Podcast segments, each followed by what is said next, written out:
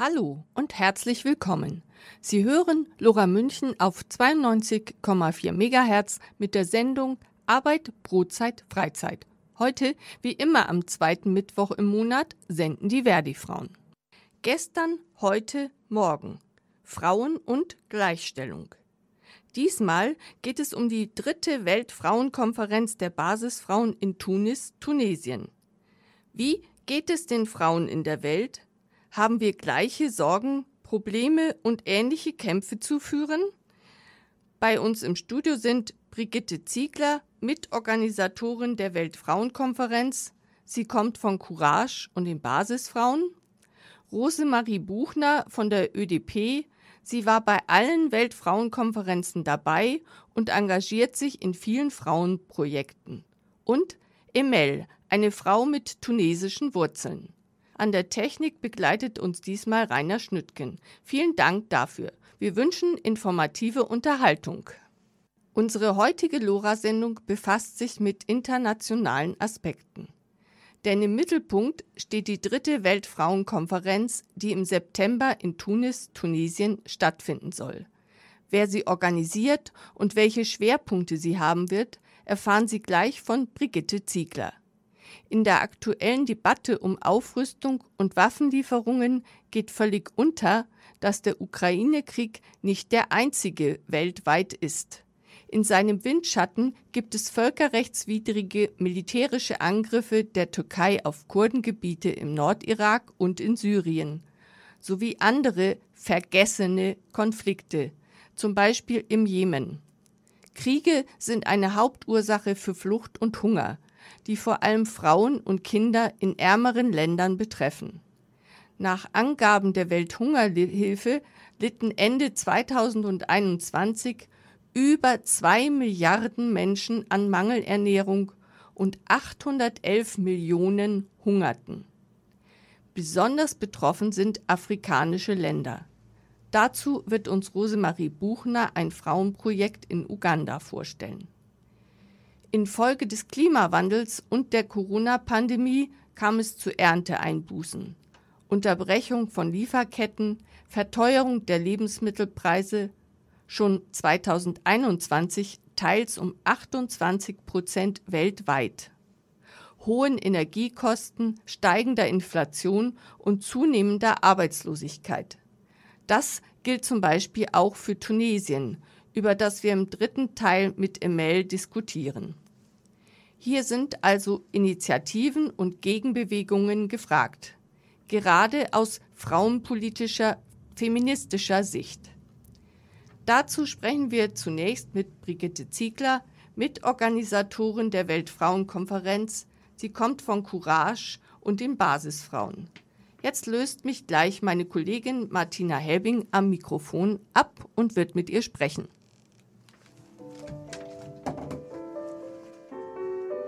Unterstützen Sie Lora München, Ihr freies Radio auf der 92.4 durch ein Hörerabo. Für nur 5 Euro im Monat sichern Sie unsere Unabhängigkeit.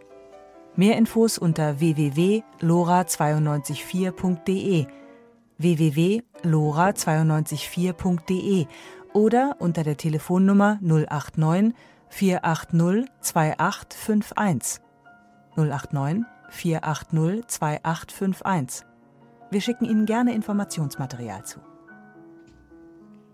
Schönen guten Abend auch von mir, Martina Helbing, und ich freue mich ganz herzlich, die eben schon angekündigte Brigitte Ziegler zu begrüßen bei mir. Schön, dass du da bist, Brigitte.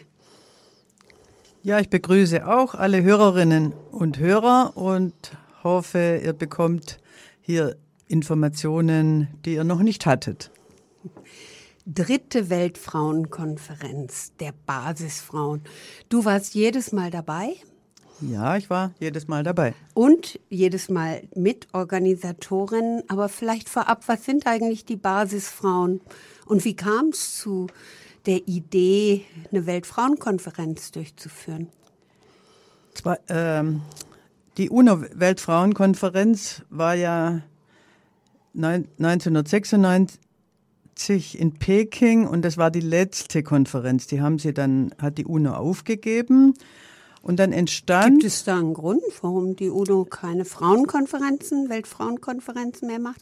Also den Grund kenne ich nicht, aber es gab ja immer äh, in, der, in der ganzen Bewegung eigentlich ähm, der Frauen immer wieder ähm, Entwicklungen, wo man gesagt hat, ja, ist nicht mehr so notwendig, jetzt haben wir doch schon so viel erreicht und also die konkreten Gründe kenne ich nicht.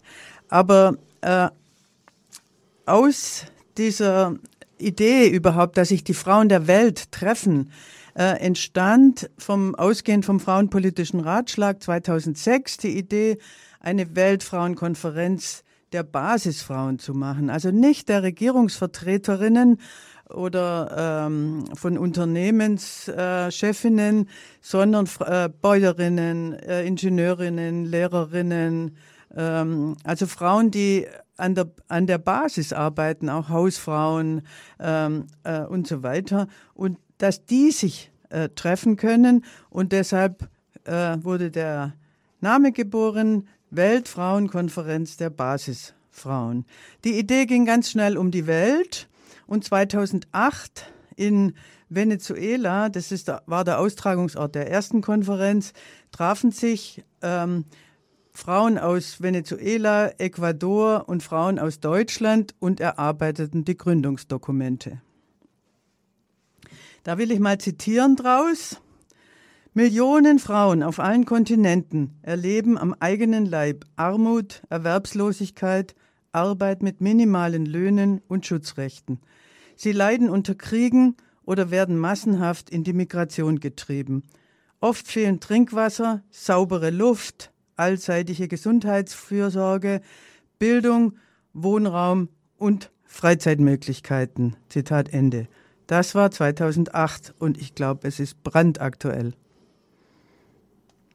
Ja, das, ich meine, wir hatten ja zur Einladung unserer Sendung auch überschrieben, äh, wie geht's den Frauen in der Welt? Gleiche Sorgen, Probleme, Kämpfe.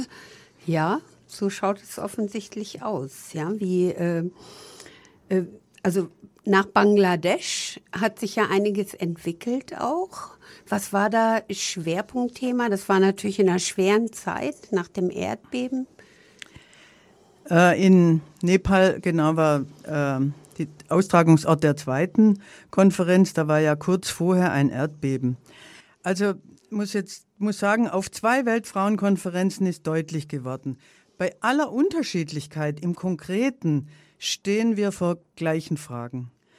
Die Grundfrage ist, wie erreichen wir volle Gleichberechtigung? Wie erreichen wir Befreiung von Ausbeutung und Unterdrückung? Da war immer die Frage, legen wir diese unsere Lebensfragen in die Hände von Regierungen und Staatsapparaten, von weiblichen Regierungschefinnen oder Außenministerinnen? Oder reicht's, wenn wir die toxische Männlichkeit bekämpfen? Solche Fragen stellen sich ja jeder politisch denkenden Frau auf der Welt. Was ähm, sind eigentlich die Lösungen? Hier sind die Frauen der Welt sich natürlich auch keineswegs einig. Für manche lässt sich der Kapitalismus durch Reformen verändern, für manche liegt die Zukunft im Sozialismus.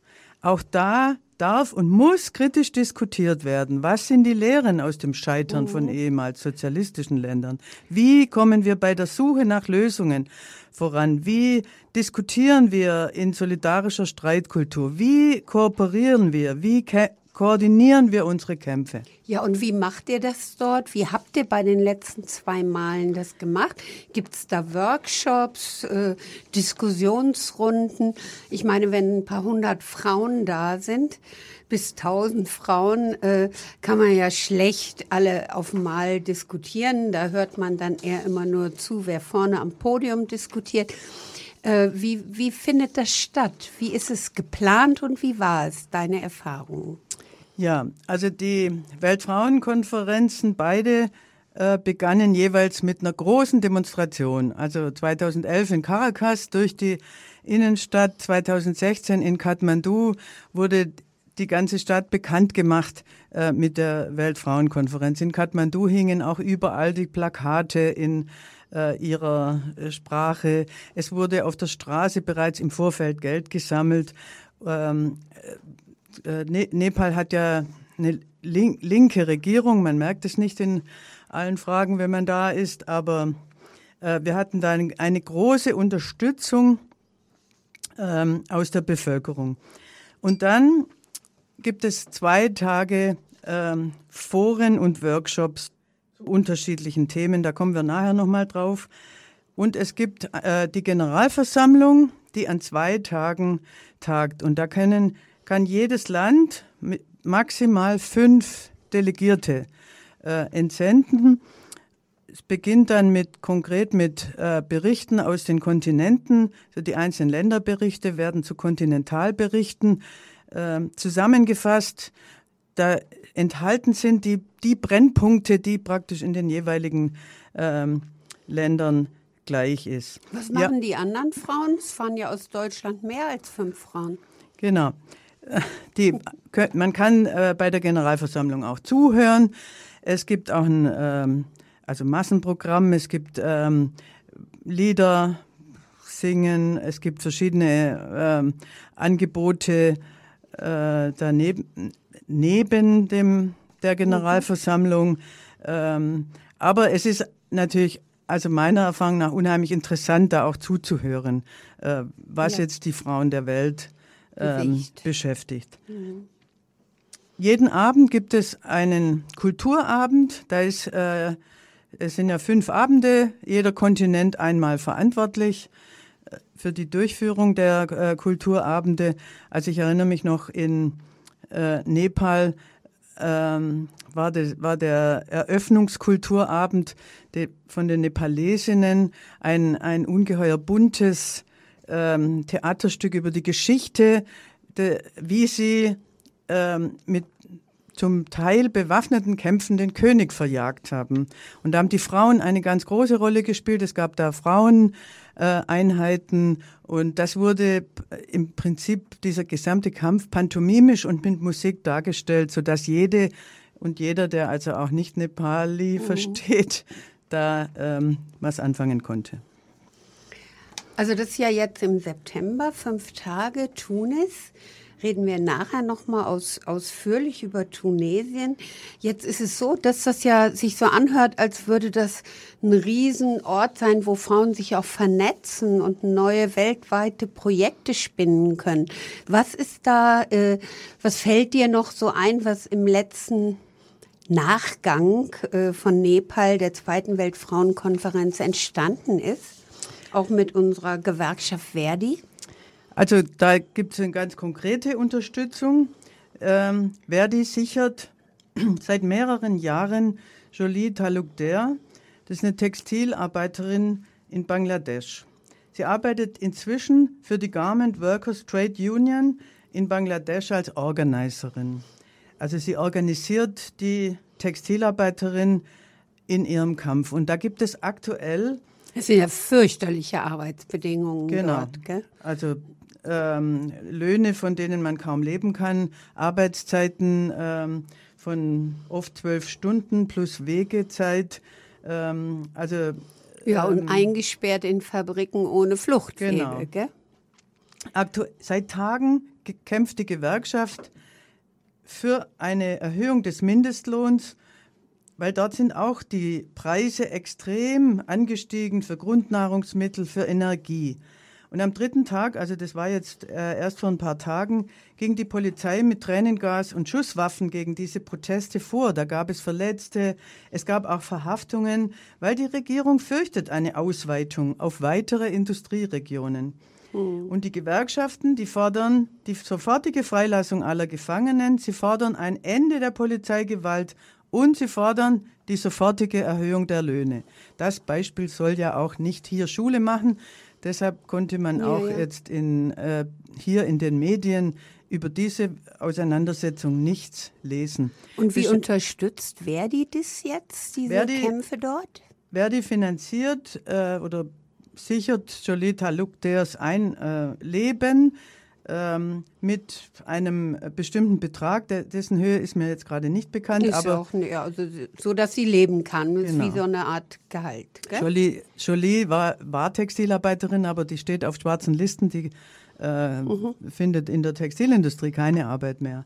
Und ähm, Also die, man kann auch viel lernen von dem, wie sie das organisieren. Die gehen zu den Frauen nach Hause, äh, sprechen mit ihnen, mhm. weil wenn sie in der Firma da sprechen, ist es ja oft auch ein Grund, äh, ja. die zu entlassen. Also das ist ein Projekt, was so raus entstanden ist und die Rosemarie Buchner, die gleich kommt nach der äh, in der zweiten Diskussionsrunde, hat ja auch einige Projekte mitgebracht, die sie vorstellt.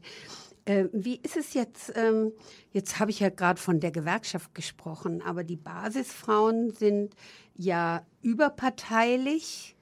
Also da spielen Parteien keine Rolle, Gewerkschaftsbewegungen schon, oder? Ähm, es spielen Parteien natürlich schon eine Rolle. Also in jedem Land spielen Ge Parteien, Gewerkschaften, Frauenorganisationen eine Rolle. Wir vom Frauenverband Courage, wir haben in Kathmandu ein ähm, Forum äh, organisiert, zusammen mit Frauen aus den Philippinen und aus äh, Kurdistan zum Thema äh, Organize, ähm, überparteiliche Organisationsform. In, auf den Philippinen zum Beispiel gibt es die Organisation Gabriela. Ähm, die haben auch eine äh, Partei gegründet. Sie haben auch an Parlamentswahlen teilgenommen. Das hat jetzt der Frauenverband Courage noch nicht. Aber sie organisieren auch alle Frauen. Sie gehen von Haus zu Haus sagen zu den Frauen, die ja viel beschäftigt sind mit ihren Lebensfragen, gib uns zwei Minuten und wir sprechen darüber, dass wir uns zusammenschließen müssen, und zwar alle Frauen. Also nicht nur die Aktiven oder die, ähm, ja, die auch schon in der Gewerkschaft sind, ähm, aber mit, den, mit all den Frauen äh, führen sie die Auseinandersetzung. Wir können nur organisiert äh, etwas erreichen. Okay, jetzt ist es so, mm, dass wir ja gerade äh, den Ukraine-Krieg haben. Das ist nicht der einzige Krieg in der Welt. Frauen kämpfen seit über 100 Jahren für Frieden und gegen kriegerische Auseinandersetzung. Glaubst du, das wird auch ein Thema sein? Ähm, das ist sogar ein zentrales Thema. Am letzten Montag wurde ähm, auf der Nationalen Vorbereitungsversammlung, äh, auf der die, De Deutsche, die Delegation aus Deutschland gewählt worden ist, eine Resolution verabschiedet, in der es heißt, wir fordern die Frauen der Welt auf, die dritte Weltfrauenkonferenz der Basisfrauen als Signal im Kampf für den Weltfrieden zu verwirklichen. Insbesondere die Welt- und Atomkriegsgefahr durch die Konfrontation von Russland und NATO im Krieg um die Ukraine fordert uns zum weltweiten aktiven Widerstand heraus. Vergesst aber nicht die Brennpunkte der Unterdrückung, wie in Afghanistan, die brutalen, völkerrechtswidrigen Kriege wie des faschistischen Erdogan-Regimes gegen die kurdische Befreiungsbewegung oder gegen den palästinensischen Befreiungskampf. Das war die mhm. Resolution, die wir da verabschiedet haben. Auch die holländischen Frauen haben geschrieben, machen wir die dritte Weltfrauenkonferenz äh, zu einem, äh, zu, ja, machen wir das zum zentralen Thema, wie können wir Frieden auf der Welt erreichen. Eingangs wurde schon gesagt, die Frauen stehen da seit 100 Jahren. Wir erinnern uns an Bert, Bertha von Suttner, legt die Frauen nieder. Wir erinnern uns an Rosa die Luxemburg. Waffen nieder. Ah, Entschuldigung, nicht, ähm, legt die Waffen nieder, genau. Wir erinnern uns an Rosa Luxemburg, die vier Jahre im Gefängnis war, weil sie äh, konsequente ja. Kriegsgegnerin war. Genau. Und Clara Zetkin, selbstverständlich auch. Genau. Ja, ähm, und über die Folgen, die dieser Krieg hat. Ich meine, ganz davon abgesehen, dass viele, viele Menschen sterben, Frauen vergewaltigt werden, direkt in kriegerischen Auseinandersetzungen, äh, was fürchterlich ist. Aber die Folgen sind Armut, Hunger in der ganzen Welt. Da werden wir sicherlich gleich in dem zweiten Part mit der äh, Rosemarie Buchner reden. Äh, ich gehe kurz raus und überlasse dann das Mikrofon meiner Kollegin Walburga Rempe. Brigitte bleibt da. Guten Abend. Sie hören die Sendung der Verdi-Frauen auf der 92,4 Megahertz bei Lora München. Diesmal geht es um die dritte Weltfrauenkonferenz und im zweiten Teil unserer Sendung begrüße ich jetzt Rosemarie Buchner im Studio. Hallo, ich freue mich, dass du da bist. Hallo. Ähm, freue mich auch. Ähm, Rosemarie Buchner ist von der ÖDP und sie war bisher auf jeder der Weltfrauenkonferenzen vertreten. Warum bist du da gewesen und wie war es für dich? Auf zwei Frauenkonferenzen war ich und ich bin schon gespannt auf die dritte. Ich ähm, bin dazugekommen, weil die Brigitte, die vorher ja äh, gesprochen hat, weil die mit meinem Mann ähm, äh, in ihrer Schule über die, über die EU mit ihren Oberklassen gesprochen hat. Und dadurch habe ich Brigitte kennengelernt und war neugierig. Und die Brigitte hat mich neugierig auf die Weltfrauenkonferenz gemacht. Und ähm, Venezuela war auch ein Land, was ich noch nicht kannte.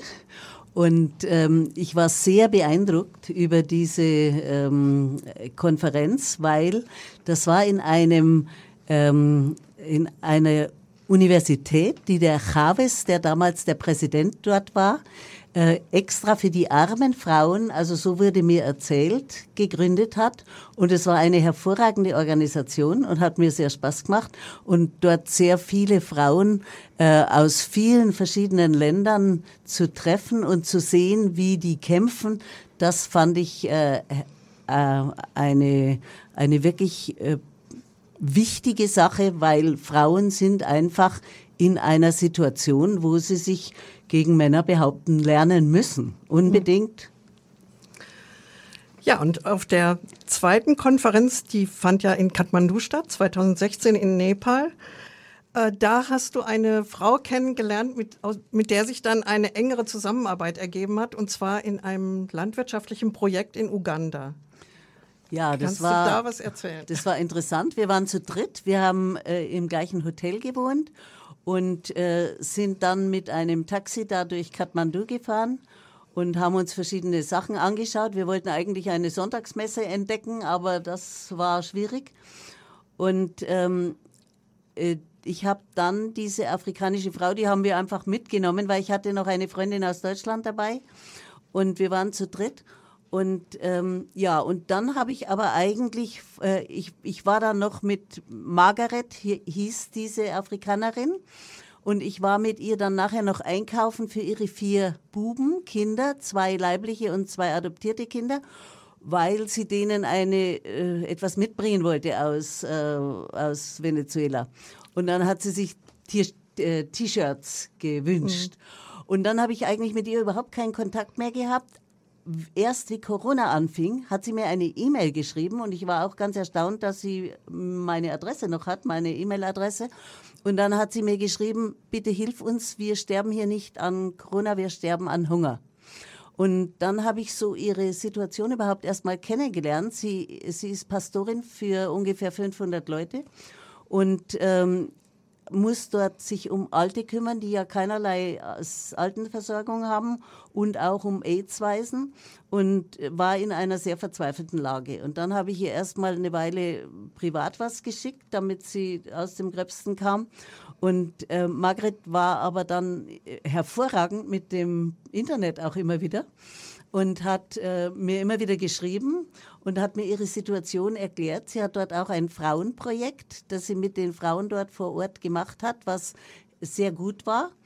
Und dann habe ich aber fest äh, gemeint, dass es nicht Sinn macht, diese alten Damen da regelmäßig zu alimentieren. Das wäre natürlich auch notwendig. Aber äh, für mich war es wichtig, dass die sich irgendwo selber mal wieder einkriegen dort. Und wir, wir haben die Chance gehabt, über meinen Verein äh, ein, ein Stück Land zu kaufen, was natürlich von Deutschland aus ein bisschen spannend ist. Aber äh, wir haben inzwischen auch Helfer, die uns da ein bisschen unterstützen, wie man das macht und was man tun muss und wie man zu den Sachen kommt. Weil es ist natürlich nicht gut, wenn die Margaret sagt, ey, ich habe einen Sponsor im Ausland, dann kostet alles dort das Hundertfache. Ne? Ja. Und deswegen muss man da ein bisschen lernen, wie man miteinander umgeht. Und das war sehr interessant. Aber der bist Margret du, ihre. Bist du vor Ort gewesen? Hast du dir das äh, Projekt angeschaut? Nein, aber ich möchte jetzt nach der Weltfrauenkonferenz äh, mit ihr. Margret möchte auch kommen. Sie, ich zahle ja auch den Flug, dass sie da äh, kommen kann, weil das ist unmöglich in ihrer Situation, sowas zu bezahlen. Und es war auch damals schon so, dass das von der Organisation bezahlt worden ist, von die Margret. Die kannte ich ja damals noch nicht. Und wie ist das? wie ist das gelaufen mit dem Projekt? Also sie hat jetzt ein Stück Land gekauft. Ja. Und, ähm, und da wurde ein Brunnen gebohrt oder was? Nein, was ist da das, das, ganze Gebiet ist eigentlich äh, ziemlich fruchtbar und ist auch gut äh, mit Wasser. Also angeblich gibt es in der Nähe eine Wasserversorgung und für mich ist es jetzt auch spannend, da zu schauen, was wird. Und ich habe inzwischen eine andere Organisation, die auch in Uganda arbeitet, äh, mitbekommen, die ähm, die, die schicken einen Landwirtschaftsmeister dorthin, damit die lernen, wie sie dieses Grundstück sinnvoll bewirtschaften können mit Kochbananen und mit ähm, ja, vernünftigen Sachen, die die Leute dort auch gewohnt sind, weil ich kann von Deutschland aus da nicht so viel mhm. machen. Aber wir wollen auch noch so ein Patenprojekt auflegen und ähm, von daher ja, ich bin natürlich auch immer dankbar, weil ich bin schon alt und mit dem Computer nicht so toll. Und da freue ich mich natürlich, wenn ich äh, Helfer bekommen würde. Also wenn jemand Lust hat in München und da ein bisschen mitzumachen, so ein Projekt kann auch Spaß machen. Es macht Arbeit, aber auch Spaß. Und ja, und äh, Margret hat mir dann auch geschrieben, dass die Frauen, die dort sind, die jungen Frauen, nicht mehr arbeiten können, weil ihnen die Polizei die die, die Stände, die Verkaufsstände kaputt gemacht haben. Und die müssen aber für ihre Leute sorgen da drüben und haben Familien zum Teil, haben Kinder zum Teil und wovon sollen die leben? Und dann bietet sich halt auch immer wieder die Prostitution an. Und das ist für mich also der große Horror. Ich habe schon äh, 40 Jahre lang äh, habe ich ein bisschen Schwester Lea Ackermann begleitet von Solvodi, die ähm, praktisch, also für mein, was ich so gesehen habe, die, Tabu, die, die Prostitution 40 Jahre lang aus dem Tabu geholt. Alle Leute, die ich so erwisch und die ich, die ich kenne und sage, ich erzähle euch was, um Gottes Willen, davon wollen wir nichts zu, damit wollen wir nichts zu tun haben, das wollen, da wollen wir auch nichts sehen. Und Inzwischen hat sich also die, die Meinung der Bevölkerung schon sehr geändert. Dieses Solvodi hat Schwester Dr. Lea Ackermann gegründet. Er hat inzwischen ganz viele Dependancen, auch in Afrika und in Deutschland und auch in anderen Ländern. Und ähm, Solvodi heißt Solidarität mit Frauen in Not, Solidarity with Women in Distress.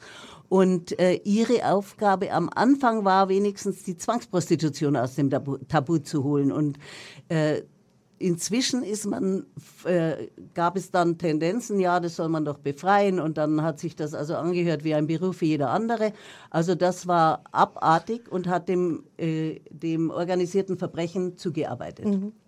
Ähm, das ist jetzt eigentlich eine ganz gute Überleitung. Äh, ich habe gedacht, äh, du, du willst ja auch zur dritten Weltfrauenkonferenz jetzt fahren in, in Tunis und dort als Vertreterin von Solvodi auch auf, äh, sprechen. Ne? Also ich habe äh, in Kathmandu hatte ich einen Power, eine PowerPoint-Präsentation für ähm, von Solvodi mit vielen Bildern und vielen äh, und auch diesen, diesen Stereotypen, die immer wieder vorgebracht werden, auch von Männern. Und äh, jetzt für, ähm, für äh, Tunesien würde ich gerne äh, diese Weiterentwicklung, also es gibt sehr, sehr viele Organisationen, die jetzt da mitmachen. Das Projekt heißt Nordisches Modell. Und dort ähm, äh, ist die bezahlte Nachfrage nach Sex, ist das Gesetz, dass das bestraft werden kann. Und das ist, eine, das ist für mich ähm, äh, eine ganz wichtige Sache, weil es ist menschenunwürdig, wenn Frauen ähm, dort meistens natürlich auch von Männern verwaltet und äh, und ähm, äh, die Gelder dann abkassiert werden. Das ist für mich eine, eine Horrorvorstellung, dass die Frauen da, damit kaputt gehen, menschlich und auch gesundheitlich. Hm. Ist das ähm, das ist dein Schwerpunkt dann, den du setzen möchtest auf dieser, auf dieser Konferenz, die im September dann stattfinden wird. Oder gibt es noch andere Schwerpunkte, die, oder was erwartest du dir jetzt von der dritten Konferenz? Du hast es ja jetzt schon beschrieben in Bezug auf das nordische Modell, aber vielleicht gibt es noch andere Schwerpunkte, die. Ja, also bei der Margret machen wir auf jeden Fall in Uganda weiter mit dem Landwirtschaftsprojekt, weil ich einfach denke, äh, wenn die Leute ein Stück Land haben, dann sind sie auch gebunden. Mein Verein hat die Aufgabe, also in der Satzung steht, wir wollen, dass die Menschen in ihren Heimatländern bleiben können und nicht flüchten müssen, weil sie nichts mehr zu essen haben oder natürlich bei Krieg ist das was anderes, aber mit, mit Hunger und mit Dürre und mit, mit Armut, da ist das eine wichtige Sache, dass ein Stück Land ist, an das die Menschen dann gebunden sind, wovon sie sich dann auch ernähren können. Mhm. Ja, das ist Also das sind zwei Schwerpunkte, die ja. ich eigentlich habe. Ich ja. hab, bin ja auch der ÖDP da, der Ökologisch-Demokratischen Partei, ein bisschen verhaftet, ne? mhm. ne? weil mein Mann da schon sehr lange arbeitet und gearbeitet hat. Ich wollte anknüpfend an die Rose noch was sagen zum Prinzip der Partnerschaften. Also das ist jetzt eine Partnerschaft mit Margret aus Uganda und so haben wir aus Deutschland ganz verschiedene Partnerschaften. Ähm, die äh, Gruppe in Tübingen zum Beispiel hat eine Partnerschaft mit der äh, Organisation Las Kellys. Das sind Zimmermädchen, äh, hauptsächlich in, im Raum Barcelona und in äh, Mallorca. Die Zimmermädchen haben sich organisiert. Da werden äh, sechs Zimmermädchen ähm, teilnehmen an der Konferenz. Äh, und das ist natürlich schon eine Menge Geld, die man dann auch sammeln muss, um ähm, da die ähm, zu um, die, um deren Teilnahme zu organisieren. Prinzip ist, dass sie selbst äh, etwas beitragen müssen, weil wichtig ist, man, dass man ihre Initiativen nicht aus der Hand nimmt. Also auch in Kathmandu haben die Frauen, die aus ärmeren Ländern gekommen sind, mit vielfältigen Aktivitäten äh, ihre Reise zumindest zu, zu, zum kleinen Teil selbst finanziert. Sie haben Ketten mitgebracht aus Afrika. Sie haben äh, äh, Kleidung mitgebracht, die sie genäht haben, um äh, auch nicht von oben das so zu machen, wir geben Geld und ihr kommt. Also das ist ganz wichtig. Also beim, darf ich noch mal? Ja, ganz kurz noch, Bei mir, weil unsere das Zeit ist ja ist ein Projekt, was nicht mit der Konferenz zu Ende ist. Und wir möchten natürlich äh, mein Traum wäre, dass wir eine Dorfpatenschaft mit diesem Dorf machen, in dem Margaret wohnt. Dort gibt es weder Licht noch fließendes Wasser, also keine Elektrizität, außer diesen äh, Ölmaschinen da, die schrecklich äh, schlecht sind. Und da habe ich, hab ich auch schon meine Fühler ausgestreckt, weil ich wohne in einem Dorf in München, im Olympischen Dorf. Und das wäre natürlich toll, wenn sowas passieren könnte. Ich bin weiter dran. Ob es mir noch zu meinen Lebzeiten so weit kommt, dann das wär, würde mich sehr freuen. Aber ich drücke auf jeden Fall die Daumen, dran. dass es klappt und ich bedanke mich nochmal, dass du im Studio gewesen bist. Frauen sind erst dann erfolgreich, wenn niemand mehr überrascht ist, dass sie erfolgreich sind. Emmeline Pankhurst, englische Suffragette. Laura München, dein freies Radio. Nicht nur im Frauenmonat März, feministisch, ja, hier sind immer noch die Verdi-Frauen auf Flora 92.4. Und wir haben jetzt einen fliegenden Wechsel gemacht im Studio. Hier ist jetzt neu dazugekommen Emel. Äh, sie kommt aus Tunesien und wir möchten jetzt am Anfang mal das Land ein bisschen vorstellen. Ja, ähm, Tunesien ist doppelt so groß wie Österreich, hat 11 Millionen Einwohner, die Amtssprache ist Arabisch, zu 98 Prozent sind die Menschen glauben an den Islam. Und Frankreich, Italien und Deutschland sind die allerwichtigsten Handelspartner. Das mal ganz, ganz grob zu Tunesien. Tunesien war ja ein bisschen das Land, nein, es war das Land, von dem die, der arabische Frühling damals seinen Ausgang genommen hat, nachdem sich ein junger Mann selbst verbrannt hat, weil er mit der Armut nicht klargekommen ist.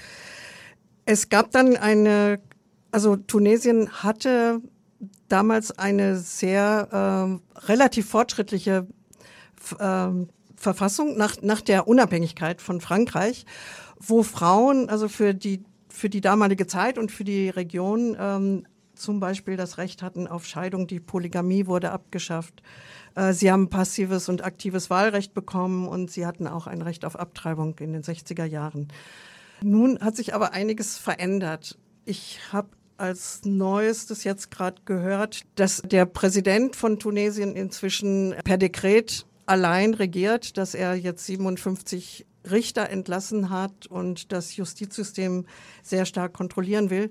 Emel, hast du einen Überblick, wie sich diese, also fast eine Entwicklung in die Diktatur, wie sich das auf die Frauen auswirkt in Tunesien? Das kann ich jetzt so genau nicht sagen. Ich weiß nur, dass die meisten in Tunesien eigentlich gut finden, was der Präsident macht.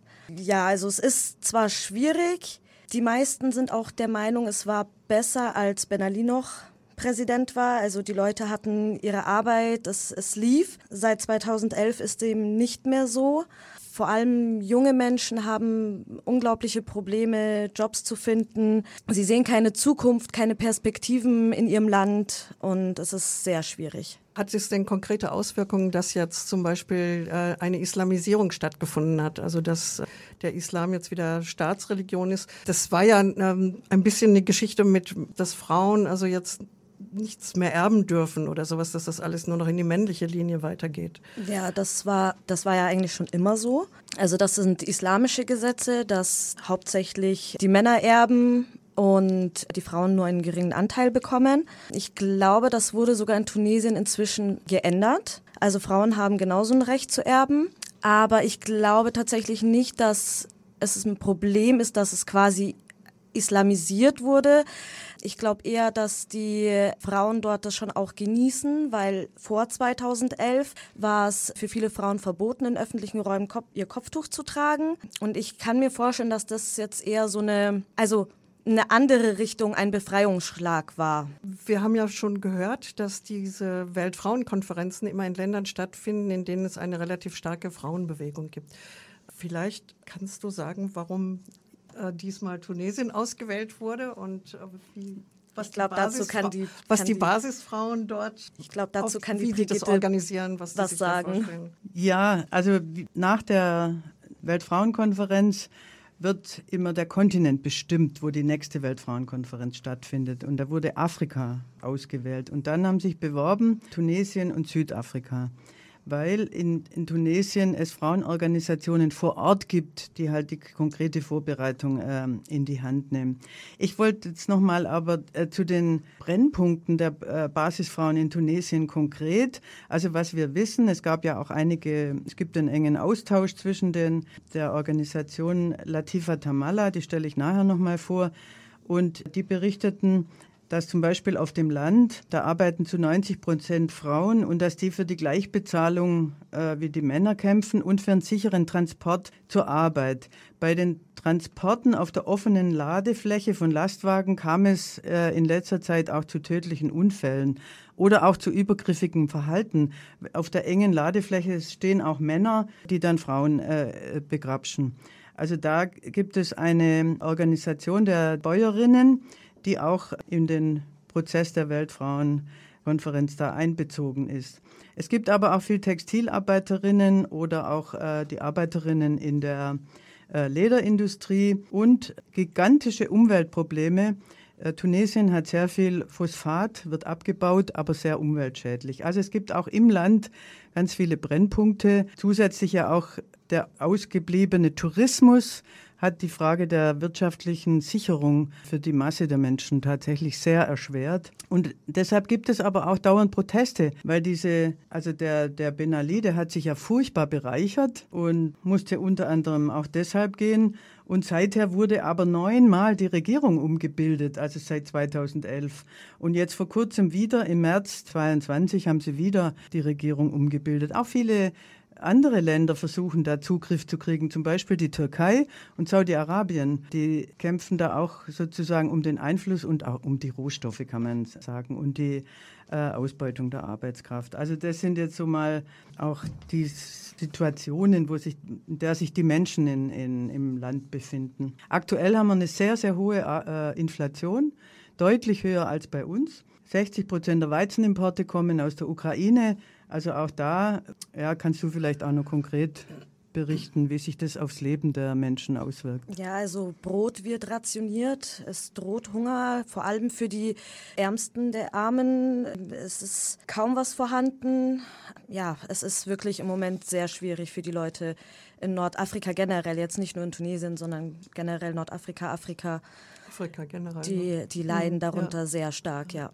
Ja, du fährst ja auch auf jeden Fall hin zu der Konferenz. Ist was, der Plan. Was erwartest du dir da?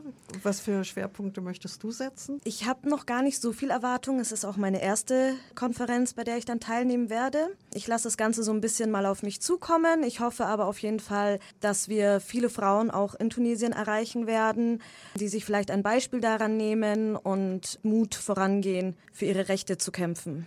Und wo findet es genau statt? In, in Tunis? Ähm, in der Nähe von Tunis. Das ist ein bisschen außerhalb in Manuba und das ist eine relativ kleine Stadt und das findet dann an einer Universität statt. Aber das ist eine allgemeine Universität, oder ist das die Frauenuniversität? Nee, es ist eine allgemeine Universität. Okay. Mhm, gut. Ja, sollen wir vielleicht zum konkreten Stand der Vorbereitungen kommen?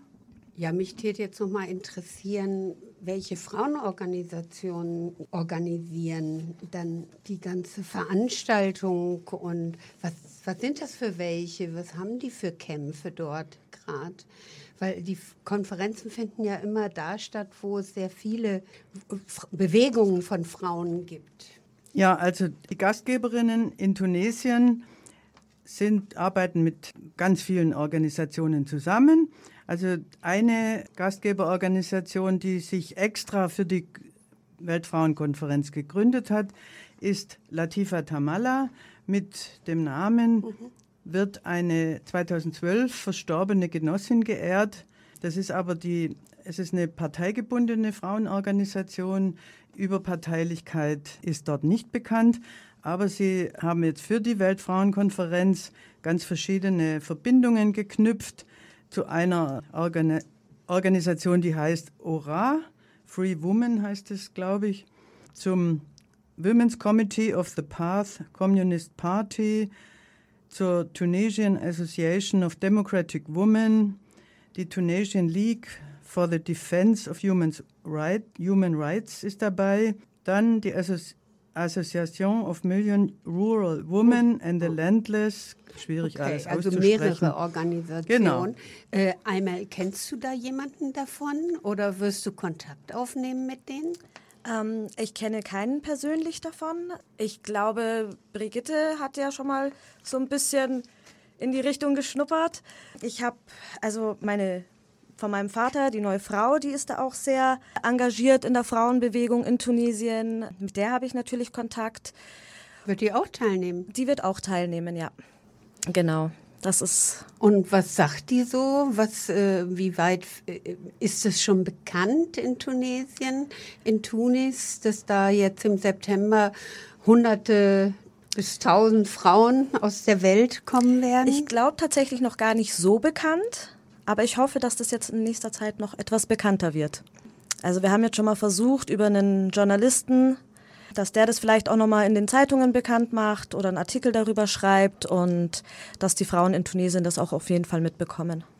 Also es ist ein riesen organisatorischer Aufwand dort jetzt in Tunesien, ja, erfahrungsgemäß von den anderen Konferenzen, Brigitte, oder? Ja, das ist natürlich vor Ort ein Riesenaufwand. Da ist die Universität in Manuba ein idealer Austragungsort. Die haben einen großen äh, Versammlungsraum, die haben äh, einzelne Räumlichkeiten, mhm. wie es halt jede Universität hat, für die ähm, einzelnen Workshops und ein riesige, riesiges Gelände außenrum.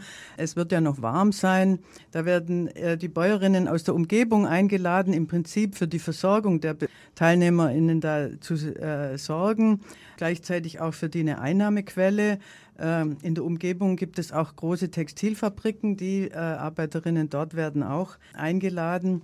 Und es ist aber auch weltweit ein Prozess. Aktuell sind, wird es in 44 Ländern mit unterschiedlichem, unterschiedlicher Intensität äh, vorbereitet. Wir wollen aber das auch noch ausweiten. Äh, aus, in, aus Europa gibt es auch noch Länder, die nicht dabei ein, die sind. nicht dabei sind. andere arabische Länder, wenn man da jetzt also ein, Tunesien?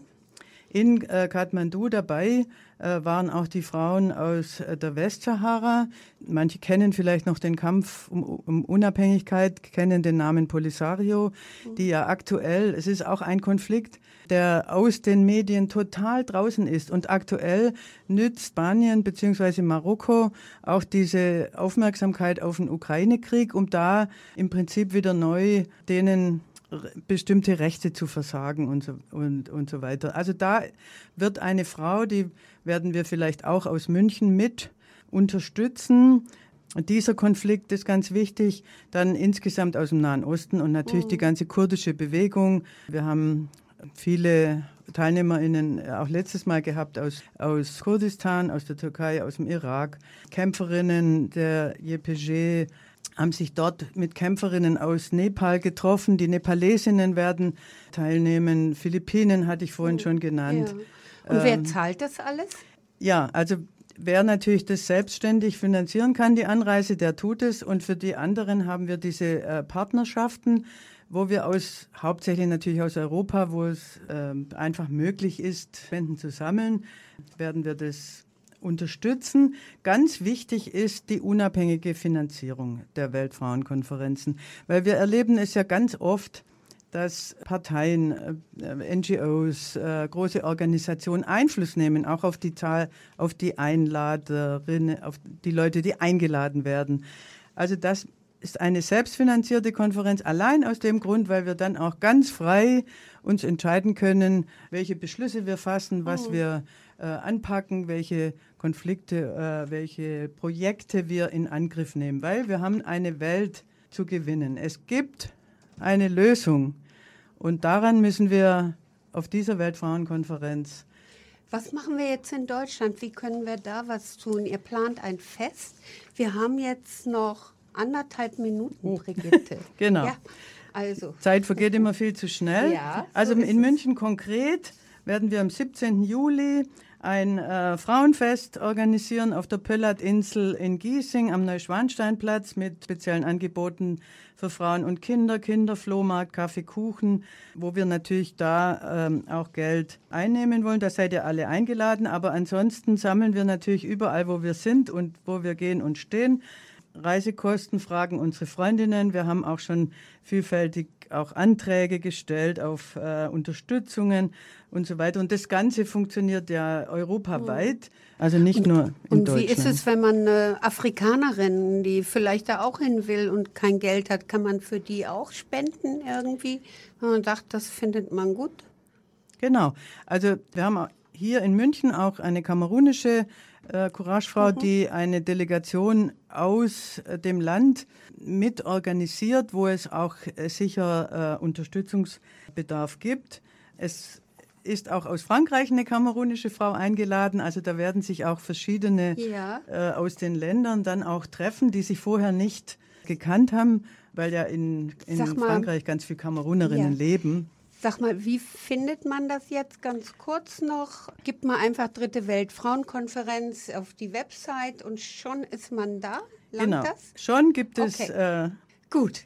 Dann alle Hörer und Hörerinnen wissen jetzt Bescheid und ich danke ganz herzlich der Eimel aus äh, Tune mit tunesischen Wurzeln hier und Brigitte Ziegler, die das Ganze mitorganisiert, die dritte Weltfrauenkonferenz und übergebe meine Kollegin Christiane Bielmeier. Wenn eine Gesellschaft keine freie Entwicklung von Frauen zulässt, dann muss die Gesellschaft verändert werden. Elizabeth Blackwell britische Ärztin. Laura München, dein freies Radio. Nicht nur im Frauenmonat März, feministisch. Ja, das war sie wieder. Die Sendung Arbeit, Brotzeit, Freizeit der Verdi-Frauen. Gestern, heute, morgen. Frauen und Gleichstellung. Diesmal ging es in der Sendereihe um die dritte Weltfrauenkonferenz der Basisfrauen in Tunis, Tunesien, die im September stattfindet. Wir bedanken uns recht herzlich bei unseren Studiogästen Brigitte Ziegler, Rosemarie Buchner, Emel für ihr Kommen. An der Sendung mitgearbeitet haben Martina Helbing und Walburga Rempe. Am Mikrofon verabschiedet sich gleich Christiane Bielmeier. An der Technik begleitete uns heute Rainer Schnüttgen. Vielen Dank dafür. Eine Wiederholung dieser Sendung können Sie auf DAB Plus heute Nacht um 4 Uhr und am gleichen Tag dann um 13 Uhr hören. Die nächste Sendung der Gewerkschaftsfrauen hören Sie am zweiten Mittwoch im Juni zur, Juli zur gewohnten Zeit von 19 bis 20 Uhr. Vielen Dank fürs Zuhören und weiterhin gute Unterhaltung.